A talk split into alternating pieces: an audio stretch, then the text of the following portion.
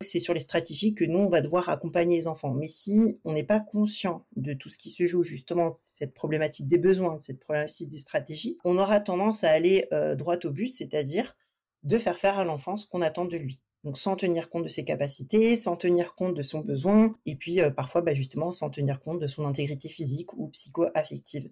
On, a aussi euh, la possibilité justement bah, de voilà d'évoluer et puis d'agir d'une façon qui est plus en phase avec ce, dont on a envie.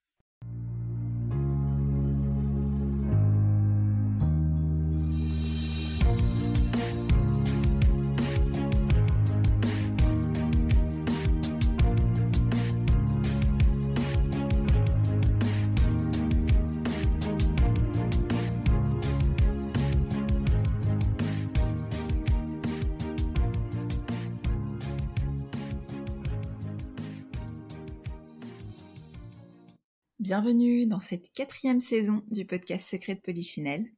Nous continuerons de soulever les tabous inconscients et les préjugés qui ont la vie dure à travers des conversations stimulantes et enrichissantes, en évoquant aussi bien nos choix de vie professionnels que personnels.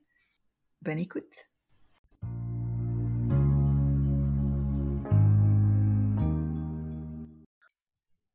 Bonjour Maya. Bonjour Laetitia. Merci d'avoir répondu présente pour ce nouvel épisode de Secret de Polichinelle. C'est avec grand plaisir que je suis là aujourd'hui. C'est un podcast dans lequel on aime parler de sujets euh, sans tabou, sans langue de bois, pour euh, vraiment aussi euh, aider nos auditeurs à prendre ou reprendre le pouvoir sur leur vie. Parmi tous ces sujets qui m'intéressent, il y en a beaucoup bien évidemment. L'un d'eux qui, je pense, concerne beaucoup de gens autour de nous est celui de la parentalité. C'est vrai que finalement, quand on, devient euh, parent, euh, on est amené à, se poser euh, de nombreuses questions autour de l'éducation de son enfant. Et c'est aussi pour ça aujourd'hui que j'avais envie d'en discuter avec toi. Donc ce que je te propose, c'est de, te présenter aux auditeurs pour savoir qui tu es, quel est ton rapport à la parentalité.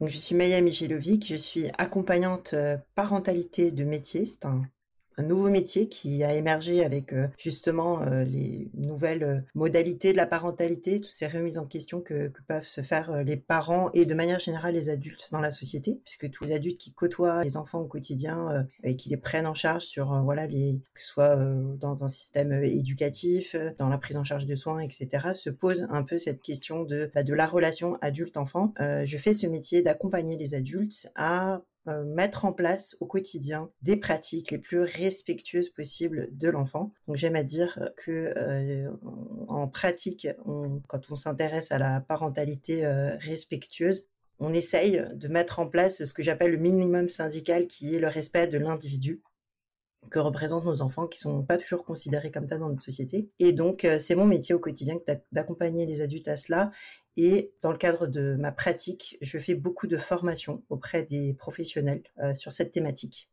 D'accord. Et donc tu disais que c'est un nouveau métier. Est-ce qu'il y a un diplôme, une certification? Qu'est-ce qui amène à être Ou est-ce que tu travaillais déjà dans le secteur de la petite enfance ou de l'éducation? Alors, euh, le métier de l'accompagnement à la parentalité se rapproche aujourd'hui plus de ce qu'on appelle le coaching de vie, donc euh, en termes de métier reconnu. Euh, c'est un métier en émergence qui implique vraiment des pratiques différentes que celles du coach spécifiquement, mais effectivement, comme il n'est pas reconnu sur le plan institutionnel, c'est pas un métier réglementé, il n'y a pas de parcours professionnalisant qui qui existe ou qui est identifié. Alors, voilà, on a plus souvent tendance à assimiler l'accompagnant parentalité au coach de vie. Euh, la posture du coach et la posture de l'accompagnant ne sont pas tout à fait euh, identiques. Tu peux nous en dire un petit peu plus? Est-ce que l'accompagnant va être plus engagé que le coach ou inversement? Je pense que beaucoup de gens ne connaissent pas forcément la différence euh, entre les deux. En coaching, on s'intéresse beaucoup euh, voilà, au volet développement personnel de la personne, à ses objectifs de vie, en partant d'une situation présente et euh, là où elle veut arriver dans le futur. Et euh, ne regarde pas trop dans le passé, en fait, dans le rétroviseur. Alors que l'accompagnant, et notamment l'accompagnant en parentalité, va s'intéresser à la personne qui vient aussi avec des bagages, avec tout son passé. Souvent, dans la, la parentalité, on se rend compte aussi que les adultes ont un passé blessé, où il y a eu parfois des traumatismes aussi, notamment liés à la question la violence, alors qu'on appelle maintenant violence éducative parce que elle a tellement été banalisée, euh, euh, rendue ordinaire dans la relation parent-enfant que finalement, voilà, on n'a pas toujours conscience des dégâts qu'elle a pu causer euh, sur la construction des individus. Et donc aujourd'hui, beaucoup de parents qui, ont subi ces violences dans leur propre passé bah, se retrouvent justement avec ces bagages et doivent composer pour eux-mêmes être dans une relation avec leurs enfants. Et euh, parfois, cela va activer euh, bah, certains comportements qui ne sont pas alignés avec leurs nouveaux objectifs de vie, justement, avec leurs nouvelles valeurs, avec leur nouvelle vision du monde. Et donc, l'accompagnant en parentalité va justement traiter cette question. Alors, on n'est pas dans la thérapie, donc on ne va pas guérir, entre guillemets, des traumas du passé, etc. Mais on va avoir cette conscience des traumatismes qui sont quand même très, très euh, importants dans voilà dans les choix ou dans les comportements que euh, que peuvent faire certains individus à un instant T, euh, donc qui sont parfois inconscients et parfois conscients. Et donc ce volet-là est vraiment important dans notre métier. On se forme aussi à, ces sujets-là, on, s'ouvre à tout ce qui est thérapie brève, et puis on met en place des protocoles d'accompagnement. Donc moi, à titre personnel, j'ai mis en place un protocole d'accompagnement qui permet aux adultes de s'extraire de ces fameuses violences dites éducatives ordinaires et donc tu parlais alors justement de parentalité respectueuse, de violence éducative ordinaire. On entend beaucoup le terme parentalité positive. Est-ce qu'on pourrait un petit peu redéfinir ces termes ensemble? Parce que je crois qu'il y a parfois une vision un petit peu euh, édulcorée euh, qui est très associée à Montessori, au fait de laisser l'enfant s'exprimer. Alors peut-être certains détracteurs qui diront oui, mais alors avant euh, c'était plus strict et c'était pas si mal parce que on a besoin de certaines règles en société. Donc est-ce qu'on peut un petit peu démystifier tout ça et remettre un peu de contexte? Alors la parentalité positive, c'est un domaine euh, qui est reconnu maintenant euh, de façon assez euh, générale. Et c'est même le Conseil de l'Europe qui a initié une, on va dire une tendance sociale sur le sujet pour guider les politiques nationales sur voilà la, prise en charge de l'enfant au quotidien. elle, elle, elle est une, une branche entre guillemets de la psychologie positive de manière générale qui consiste à considérer l'individu voilà de façon positive avec mmh euh, des lunettes euh, sur le fait que la personne n'est pas euh, mue par une mauvaise volonté et cherche à nuire autrui et que sa seule stratégie serait la violence mais qu'elle puisse mobiliser des ressources internes et externes pour agir voilà de façon positive voilà en considérant les autres après, moi, je voilà, je ne suis pas adepte de la parentalité positive en général. Il y a beaucoup de principes auxquels j'adhère. Maintenant, voilà. D'accord. Mais donc, du coup, peut-être qu'on peut parler un petit peu plus de, effectivement, de la parentalité respectueuse, ce que toi, tu souhaites apporter, comment tu vois les choses et, quel est ce courant pour bien comprendre. Enfin, même si on a déjà une idée du, respect, mais enfin, est-ce que on entend beaucoup le respect euh, de l'autorité, le respect de des règles en société? Voilà, il y a peut-être d'autres formes de respect à prendre en compte davantage. Alors bah justement pour euh, simplifier un petit peu le modèle, mais moi j'estime, et c'est un petit peu mon credo, euh, qu'on ne peut pas être euh, positif et bienveillant en chaque instant, qu'on peut tendre vers le respect en toutes circonstances, c'est-à-dire ne pas porter atteinte justement ni à l'intégrité physique de l'enfant, ni à son intégrité psycho-affective.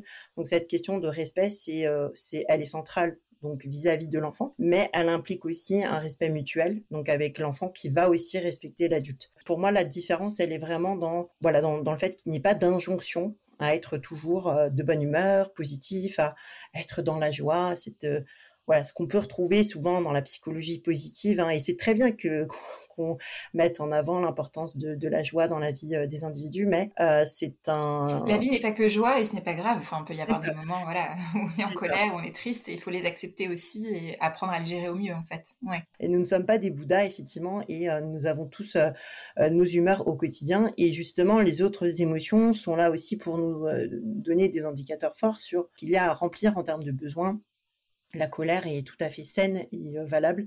Euh, quand on se met en colère, il y a toujours une raison derrière. Maintenant, euh, moi, j'invite les adultes à conscientiser leur expression de la colère. Donc, de choisir en conscience de ne pas l'exprimer pour blesser l'autre.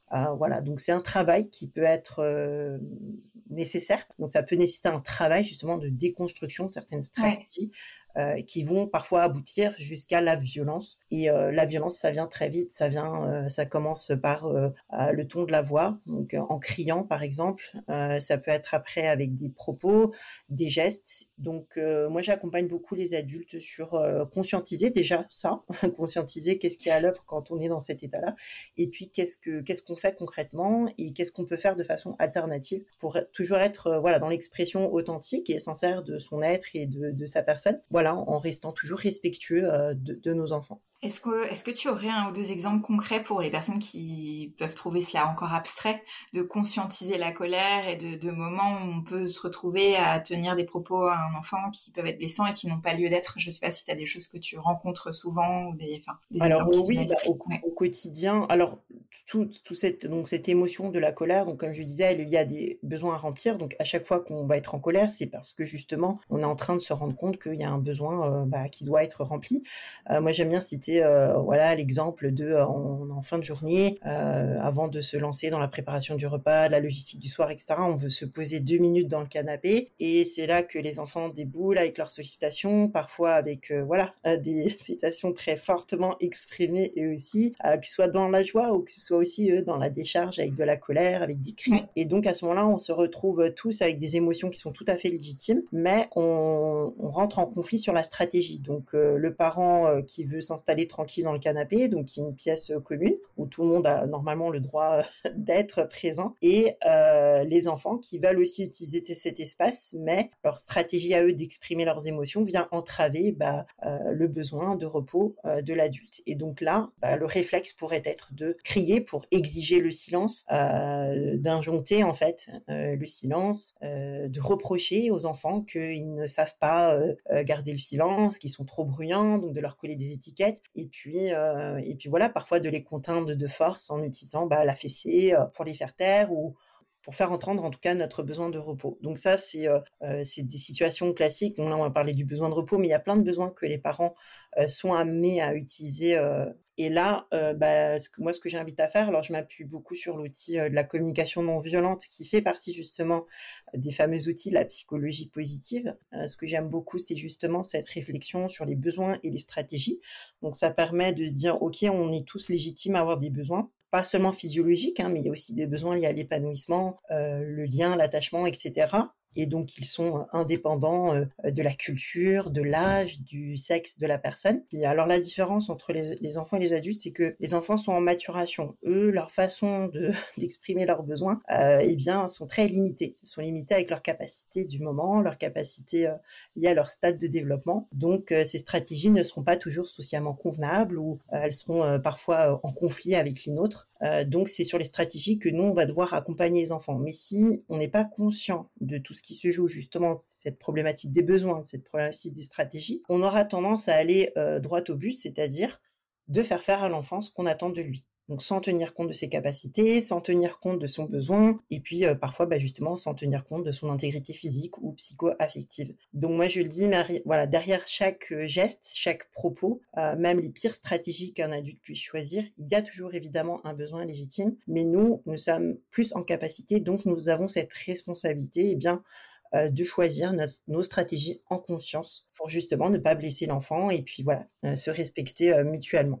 Après, je vais me faire un peu l'avocate du diable. Un parent va me dire, ben moi je rentre du travail, je suis crevée par ma journée, euh, j'ai mon enfant qui n'arrête pas d'hurler, euh, qui ne veut pas, euh, qui ne veut pas se taire, qui ne veut pas se calmer, j'ai pas le temps de réfléchir et de conscientiser. Enfin, alors est-ce qu'il y a quelque chose, je sais pas, une clé d'entrée pour bah, justement, enfin, donner cette euh, vraiment accompagner ses parents et se dire, bah si si, il y a quelque chose à faire et euh, et c'est pas forcément une excuse non plus d'avoir sa journée dans les pattes et de, enfin voilà, et d'être euh, parce qu'on est on est pressé, on est le temps est compté, parce que souvent c'est là aussi qu'on a on, a beaucoup de résistance en fait de la part des parents de dire mais de toute façon moi j'ai pas le temps, la journée elle est chronométrée Oui, et tout ça, et tout ça est, légitime. Alors c'est sûr que c'est pas à chaud qu'on va mobiliser cette conscience et toutes ces mmh. stratégies. Euh, c'est vraiment euh, la conscientisation, elle se fait à froid. C'est-à-dire que là, par exemple, on est euh, justement en train de discuter et les auditeurs nous écoutent sur le podcast. Ils mmh vont avoir un, mécanisme de prise de conscience et de mmh. d'analyser le propos et de se dire voilà a posteriori ah tiens c'est vrai effectivement il m'est arrivé de réagir de cette façon, mais derrière ce que j'ai fait j'avais ce besoin là et puis mon enfant avait tel autre besoin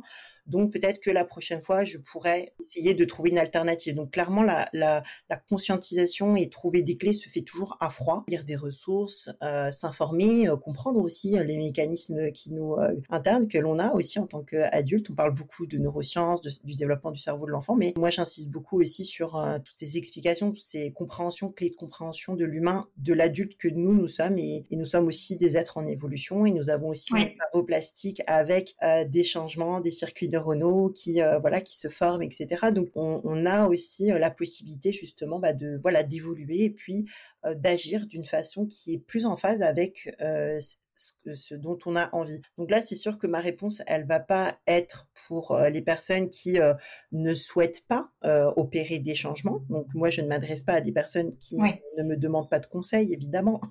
je suis dans le cadre d'une aide sollicitée, donc je m'adresse à des personnes qui, elles, vont être conscientes qu'il y a des choses à changer dans leur façon de faire, qui ne savent pas par où commencer. Donc déjà, je vais leur donner bah, effectivement des clés de compréhension de leur mode de fonctionnement à froid. Donc c'est aussi à froid qu'on va avoir aussi cette empathie pour l'enfant, de comprendre lui comment il fonctionne, comment comment il agit, euh, voilà, qu'est-ce qu'il y a aussi derrière ces stratégies qui peuvent nous agacer, que ce soit l'écrit, que ce soit la violence, que ce soit il y a tout un lot de stratégies aussi de l'enfant qui euh, qui peuvent nous, voilà, nous, nous, agacer, nous énerver et justement venir entraver nos besoins, nos propres besoins. Et puis justement, à froid aussi, on va apprendre à euh, trouver d'autres alternatives qu'on pourra alors mobiliser à chaud. Moi, j'aime à rappeler, est-ce qu'on le ferait auprès d'un patron? Est-ce qu'on le ferait auprès de son banquier?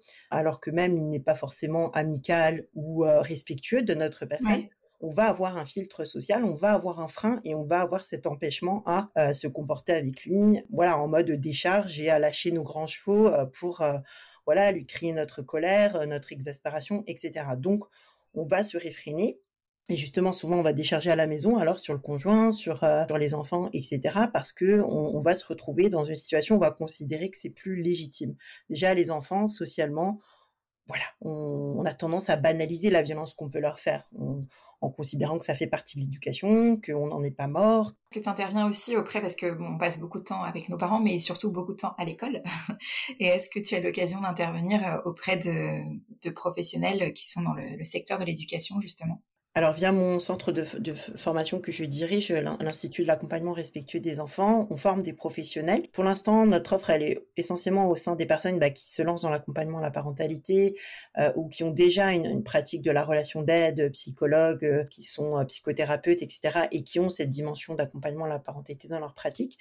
Mais on a de plus en plus de sollicitations, effectivement, de professionnels qui sont bah, dans l'enseignement, euh, dans d'autres formes de soins, autres que la santé mentale et la, relation d'aide, et qui veulent aussi euh, bah, justement accompagner les enfants de façon respectueuse. Donc nous, on est en train de créer une offre euh, pour ces, personnes-là, mais à titre personnel, en tant qu'accompagnante en libéral, oui, j'ai été amenée à répondre à, des demandes émanant de, de professionnels en structure notamment. Alors c'est plus répandu dans les structures de la petite enfance, voilà, dans les crèches, dans les hâtes de garderie, auprès des assistantes maternelles, euh, beaucoup moins dans les écoles publiques parce que voilà, il y a aussi une comment dire une culture euh, de, la formation et de, comment on, travaille la, la, la, relation aux enfants au sein de cette institution, mais euh, j'ai eu des sollicitations de la part d'écoles hors contrat, où là, il y a clairement une vraie réflexion sur la relation adulte-enfant, euh, notamment avec toute la mouvance des écoles dites euh, démocratiques, où cette considération de l'enfant comme un individu qui peut aussi choisir, décider et jouir de la liberté dans dans son instruction. J'entends hein, ce que tu dis bien évidemment, mais c'est le, risque qu'on peut se dire, c'est ok très bien, on veut les amener à décider pour eux-mêmes, à avoir confiance en eux, etc. Mais quand ils sont petits, ils ont quand même besoin d'être guidés, d'être qu'on leur pose aussi des limites. Et je pense que c'est ça qui peut faire peur aussi à certains parents de se dire mais comment est-ce qu'on arrive encore à poser des limites si on laisse trop l'enfant choisir par lui-même trop tôt ou si voilà comment est-ce qu'on peut arriver à se positionner sans être débordé non plus puisque l'idée n'est pas que l'enfant prenne le dessus non plus. Donc je pense que parfois c'est aussi ça qu'on entend beaucoup, c'est cette crainte-là en fait. Euh, moi, je pars pas du principe que guider l'enfant dans la vie, c'est euh, se mettre au-dessus de lui et euh, l'écraser dès qu'il sort un peu du cadre qu'on lui fixe. et cette question des limites, c'est pas un besoin de l'enfant. L'enfant n'a pas besoin qu'on lui pose des limites. Si on reprend la discussion qu'on a eue tout au début de cette séance, c'est vraiment nous qui avons besoin parfois que nos limites soient respectées et c'est tout à fait différent. Et dans ce mmh cas-là, on peut, on peut toujours trouver un terrain d'entente, une façon bah, d'exprimer nos limites qui soient respectueuses et les faire respecter. Alors oui, techniquement, parfois la capacité euh, physique et cognitive de l'enfant fait que ils vont pas pouvoir le faire. Euh, des choses tout simples, à un moment donné. Euh, voilà, on a une obligation, on doit partir. si on demande à l'enfant s'il préfère rester à la maison, même à deux ans, et qu'il préfère rester à la maison, et voilà, on va pas le laisser et lui donner les clés et le livre de recettes pour qu'il se fasse le dîner. Non, on va euh, bien sûr le contraindre et parfois on va le contraindre même physiquement à ce qu'il nous suive dans la voiture. Euh, sauf que euh, si déjà on, tient compte du fait qu'il a un besoin, que quand il exprime son refus de nous accompagner, c'est que il a un besoin à remplir. Donc quand on s'intéresse à ce besoin et que voilà, on essaye de le remplir, en général la coopération elle vient. Voilà, l'enfant s'il s'oppose, si s'il fait des choses qui nous semblent voilà antinomiques de nos besoins du moment, c'est qu'il y a forcément une raison. Je suis aussi consciente que parfois on a juste pas envie de savoir ou de s'intéresser aux besoins derrière, ou euh, même on n'a même pas le temps de répondre parce qu'on est aussi dans notre. Euh, mais euh, le fait de valider déjà, de dire à l'enfant, ok, je, je, sais que tu n'es pas d'accord, je, vois que tu n'as pas envie, etc. là, maintenant, tout de suite, j'ai pas d'autres ressources, on doit y aller et bah la prochaine fois euh, je m'organiserai autrement ou voilà. Donc déjà rien que de changer un peu la dynamique euh, de euh, voilà de pas se dire bah c'est mon enfant euh, il doit de toute façon m'obéir j'ai choisi pour lui euh, va euh, va beaucoup changer la qualité de la relation en fait et justement euh, la place qu'on accorde à l'enfant pour qu'il se construise. Donc s'il a la place d'exprimer son désaccord, s'il a la, place d'exprimer ses idées, ça change tout aussi pour lui. C'est-à-dire qu'il va se construire aussi avec cette place. Pour avoir été beaucoup dans les pays anglophones, alors on peut parfois reprocher certaines choses et ne pas comprendre certains points, mais il y a, y a, un point qui est évident, c'est qu'on se rend bien compte que en laissant en tout cas à l'école pour le coup l'enfant s'exprimer beaucoup plus et parfois remettre en cause ou questionner du moins le professeur davantage. Euh, on voit bien qu'à l'arrivée, on a quand même euh, dans l'ensemble des adultes qui ont beaucoup plus confiance en eux pour oser, pour prendre des risques. Pour euh, moi, c'est quelque chose qui m'a toujours frappé. Enfin là, je vraiment, je témoigne de mon expérience personnelle, mais vraiment en revenant en France, du nombre de personnes qui qui manquent de confiance en elles à l'âge adulte, hein, j'entends, et qui qui ne n'osent pas et qui, qui, subissent du coup beaucoup les choses, parfois dans la vie professionnelle ou personnelle. Et je pense que tout ça est très lié effectivement. Enfin ça, c'est des choses que j'ai vraiment juste observées par moi-même. On sent que ça joue au final. Enfin, quand on pense que finalement ça n'a pas eu d'effet, qu'on s'en sort très bien, que voilà, quand on va voir un petit peu ailleurs, on, peut justement un peu remarquer des choses qu'on ne remarque pas toujours quand on est euh, la tête dans le guidon, qu'on a toujours été au même endroit. Oui, c'est vrai. Et puis, euh, c'est justement des éléments comme, euh, euh, comme tu dis, qui vont inciter aussi à la consommation bah, de coaching, de psychothérapie, etc., pour venir réparer des choses qui naturellement étaient là. voilà, l'expression de ses besoins, l'affirmation de soi, etc. C'est mmh. quand on regarde l'enfant, il va, il va naturellement le faire. Hein. il va spontanément sortir ce qui est là. Et, et, la façon dont nous on va accueillir tout ça va être vraiment déterminante sur comment il va se construire en tant qu'individu. Alors bien sûr, euh, c'est pas nous qui euh, avons euh, à 100% les, clés en main de, de, son individualité. Hein. Il y a beaucoup de choses innées, évidemment, en termes de tempérament, etc. Mais quand même, effectivement, cette proportion à, à, s'exprimer, à, voilà, à s'affirmer, à, ne pas sacrifier ses besoins, à pouvoir se faire entendre, ben, ça, c'est forcément lié effectivement à la façon dont on a grandi euh, et les relations qu'on a tissées aussi avec les adultes euh, qui étaient autour de nous, hein, et pas uniquement les parents, encore une fois, hein, tous les adultes sont responsables de la façon dont les enfants sont traités dans la société. Donc, euh, Complètement. Et c'est vrai que ça nécessite un peu de travail sur soi pour, pour se connaître soi-même déjà. De pouvoir transmettre. ah oui, c'est la boucle du coup, hein, parce que effectivement, quand on, on, a été brouillé dans nos pistes, puisque si à chaque fois on nous a, on nous a silencié sur euh, la façon dont on s'est exprimé, sur nos besoins, etc., si on, si on nous a fait comprendre que nos émotions n'étaient pas importantes, que euh, voilà, que ce qu'on vivait n'était pas si grave, que donc forcément ça va créer un schéma qui va faire que bah, nous, à l'âge adulte, on va devoir aussi se déconstruire effectivement personnellement pour pouvoir mieux accompagner euh, notre enfant. Donc c'est un petit peu ouais, c'est un petit peu un fardeau finalement qu'on a et un travail. Je, dirais que j'aime pas le mot euh, travail dans si on regarde l'étymologie, mais quelque part. Non, mais c'est quand même un peu ça. Et c'est vrai qu'après, la, bonne nouvelle, c'est que le cerveau est plastique et que donc même à l'âge adulte, on peut aussi changer les choses. Euh, on peut aussi mettre en place de nouvelles habitudes. Euh, Tout à fait. Tout à fait. Et des fois, avec des clés vraiment très simples, encore une fois, la CND par exemple, et puis des petites techniques comme ça de, de conscientisation de soi, de ce qui se passe dans le corps quand on voilà quand on est dans une certaine émotion etc et d'avoir aussi des options euh, de décharge euh, parce que euh, j'en discutais récemment aussi avec une maman qui me disait mais c'est fou parfois je, ressens ce besoin d'aller crier dans un coussin ou d'aller taper quelque part. Et eh ben faites-le si vraiment c'est votre besoin. Ça veut dire que vous en avez sûrement été empêché avant. Et donc vous allez le voir une fois que voilà une fois que ça a été fait on va peut-être faire une deux trois quatre fois et bien finalement on n'aura plus le, besoin entre guillemets d'utiliser cette stratégie parce qu'on aura déchargé on aura eu cet espace de, de sortir euh, toutes ces choses-là qu'on nous a empêché de sortir finalement quand on était plus petit. Et euh, on, pourra, euh, bah, on pourra être plus ouvert justement à d'autres alternatives. Complètement. Et en parlant de, donc on parle beaucoup de choix, de laisser euh, du choix à l'enfant, et les parents ont peut-être aussi envie d'avoir ce choix-là. Effectivement, on parlait des écoles tout à l'heure. Euh, la frustration peut être aussi qu'on reste dans un cadre hein, de société, que effectivement euh, l'école peut avoir une, façon un peu différente de, de, voir les choses. Et je me dis bon, quelle alternative ont les parents dans ces cas-là? Donc il y a des écoles effectivement peut-être alternatives. Maintenant peut-être qu'il faut avoir les moyens aussi. J'imagine qu'il y a aussi une question de moyens. Comment tu vois les choses justement? J'imagine que tu as toutes sortes de parents, certains qui sont dans qui ont leurs enfants dans des écoles euh, classiques, euh, d'autres peut-être sur d'autres méthodes. Je ne sais pas si tu, de ton côté, tu as des, éléments là-dessus ou des points de, des remarques Alors, ma réflexion de base, c'est vrai qu'on on a aujourd'hui une institution hein, qui est l'école de la République, l'éducation nationale, qui, qui, a un mode de fonctionnement, c'est un système avec ses codes, ses valeurs. Et donc, souvent, on nous dit oui, mais à l'intérieur de ce système, euh, bah, je ne peux pas toujours mettre à l'œuvre les, les, valeurs que j'ai justement du respect de l'enfant parce que dans ce système, on reproduit euh, le système de punition-récompense, euh, parce que dans ce système, euh, il n'y a pas les conditions nécessaires pour que les individus se développent. Et quand je dis individus, c'est pas que les enfants, il y a aussi les adultes. Et on voit, voilà, à l'heure où on enregistre notre podcast, qu'on fait face à une pénurie d'enseignants pour la prochaine rentrée. Donc, c'est bien que ce système ne, ne répond pas aux besoins et en tout cas ne permet pas des conditions favorables au développement des individus euh, qui le composent. Quand les parents me disent oui, mais du coup voilà, euh, comment comment je fais avec tout ça euh, Moi, je pense quand même qu'il y a, c'est vrai, le système qui, qui a de fortes contraintes, mais il y a aussi l'intention individuelle il y a quand même cet élan personnel qui doit aussi être euh, moteur.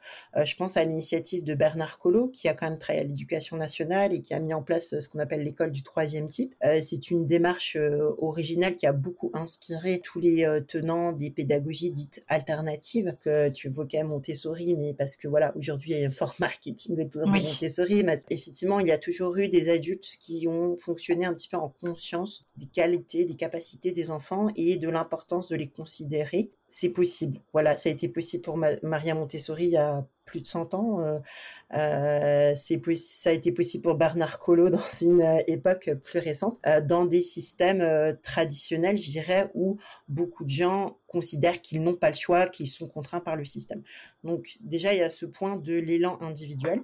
Après, effectivement, ça demande des ressources. Ça demande le, voilà, le fait d'avoir cette volonté de nager, entre guillemets, à contre-courant. D'enseignants et de professeurs qui, qui s'y évertuent hein, au quotidien, qui, qui essayent, qui s'épuisent aussi à cela, parce que c'est pas évident euh, d'être seul. Donc oui, on a vu euh, l'explosion euh, de l'offre sur les écoles dites alternatives puisque c'est hors contrat, puisque c'est alternatif en dehors du système, alors il n'y a pas de soutien du système, il n'y a pas d'éléments financiers qui permettent à ces initiatives de voir le jour ou de se développer. Qu'elles émergent, et eh bien, ça va être le soutien de familles qui peuvent se permettre de, de, développer ces, ces ces solutions-là qui sont bah, qui sont aussi nécessaires puisque elles, elles sont souvent aussi un laboratoire d'expérience qui servent après au système. voilà, on a on a on a vu beaucoup d'initiatives dans l'éducation nationale qui ont été inspirées de ce qui se fait hors système, donc que ce soit dans les écoles hors contrat, mais aussi dans le mode d'instruction dit dans la famille, instruction en famille, instruction hors école. Mais qui est un peu remise en cause actuellement, enfin qui se complique, j'ai cru comprendre si, on, souhaite en bénéficier. Mm. Tout à fait. La loi a été euh, changée sur euh, la modalité de mise en place de, l'instruction en France. Donc, on a une obligation d'instruire nos enfants en France de, 3 à 16 ans aujourd'hui. Et ça aussi, ça, sera à mon avis en discussion. Et je pense qu'ils vont pousser jusqu'au jusqu'aux 18 ans. Et avant, c'était de 6 à 16. Ça a été, en 2018, ça a été avancé à l'âge de 3 ans, cette instruction obligatoire. Et donc, dans les modalités d'instruction, il y avait bah, l'école privé ou public et euh, l'instruction à la maison. Ah, donc avant, on déclarait euh, le, choix de l'instruction en famille. Maintenant, on doit faire une demande d'autorisation euh, pour avoir le droit de le faire. Donc c'est devenu un régime d'exception, voilà, dérogatoire. et là encore, on favorise certaines catégories de personnes, puisque il y a des personnes qui vont avoir pu faire certaines études peut-être, ou qui vont avoir certains moyens, je ne sais pas, en termes de, de critères pour, pour accorder des dérogations. Oui, parce qu'avant, euh, toutes les familles euh, pouvaient prétendre à l'instruction en famille et pouvaient s'organiser pour les modalités euh, d'instruction de leurs enfants. Mais il y avait quand même un contrôle avant, en fait. Il y a toujours eu des contrôles.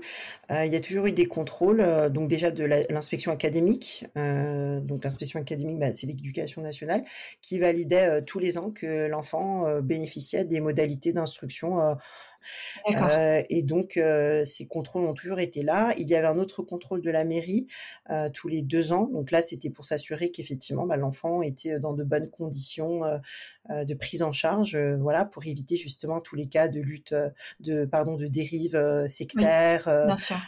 mais il y a eu en 2020 donc bah, une injonction qui est devenue une loi, mais et depuis, ça a été voté et c'est mis en place, c'est ça? Ou ça va être... Tout à euh, fait, c'est déjà mis en place. Les décrets d'application sont sortis euh, début 2022, euh, février 2022 précisément, et s'appliquent dès la rentrée de septembre 2022 avec, deux, avec un régime transitoire, c'est-à-dire que toutes les familles qui déjà étaient dans un mode d'instruction en famille bénéficient d'une autorisation de plein droit et donc avec toujours les contrôles annuels, etc. Oui, qui était déjà là, ouais. C'est ça, qui était déjà là. Et donc toutes les nouvelles familles qui ont fait leur demande. Alors, il ne s'agit pas d'imposer un mode euh, d'instruction aux familles.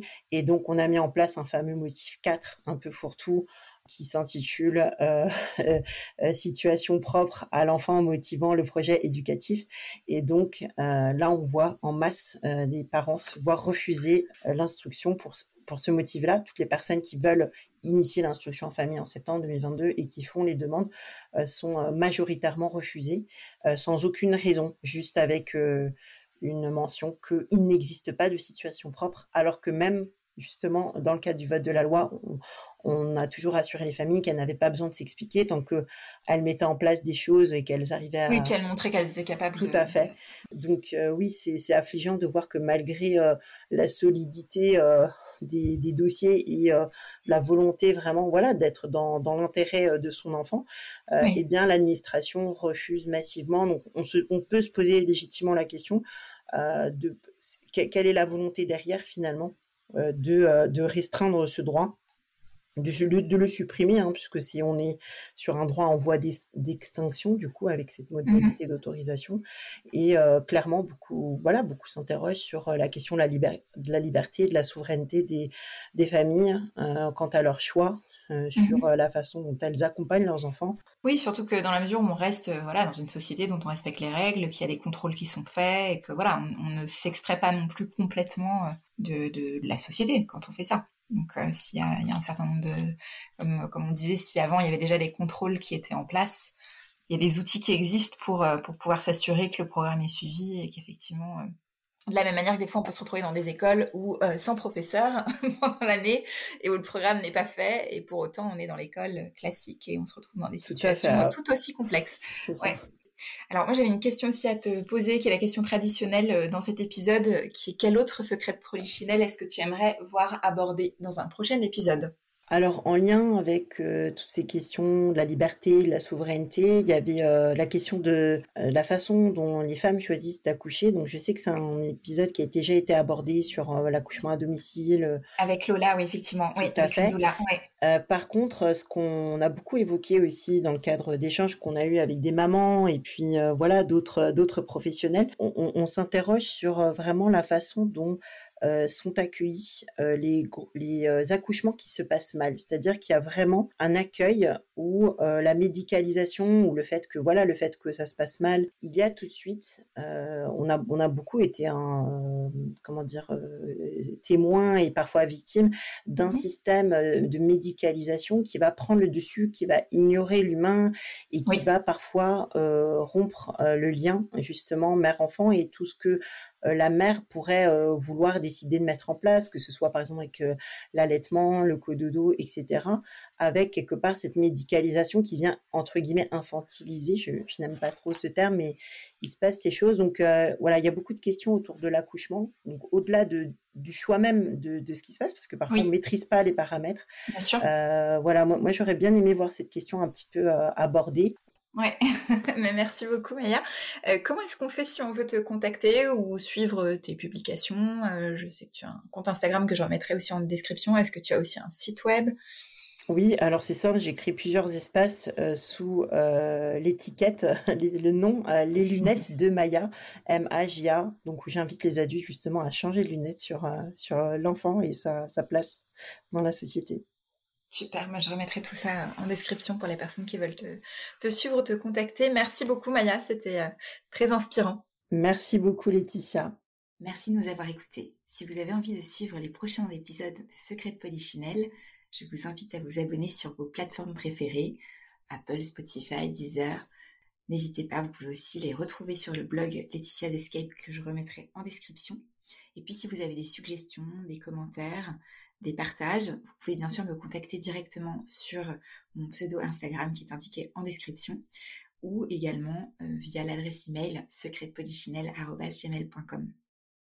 Et puis si vous avez apprécié l'épisode, n'hésitez pas à le partager parmi vos amis. Euh, c'est aussi ça qui euh, nous aide à nous faire connaître. À bientôt!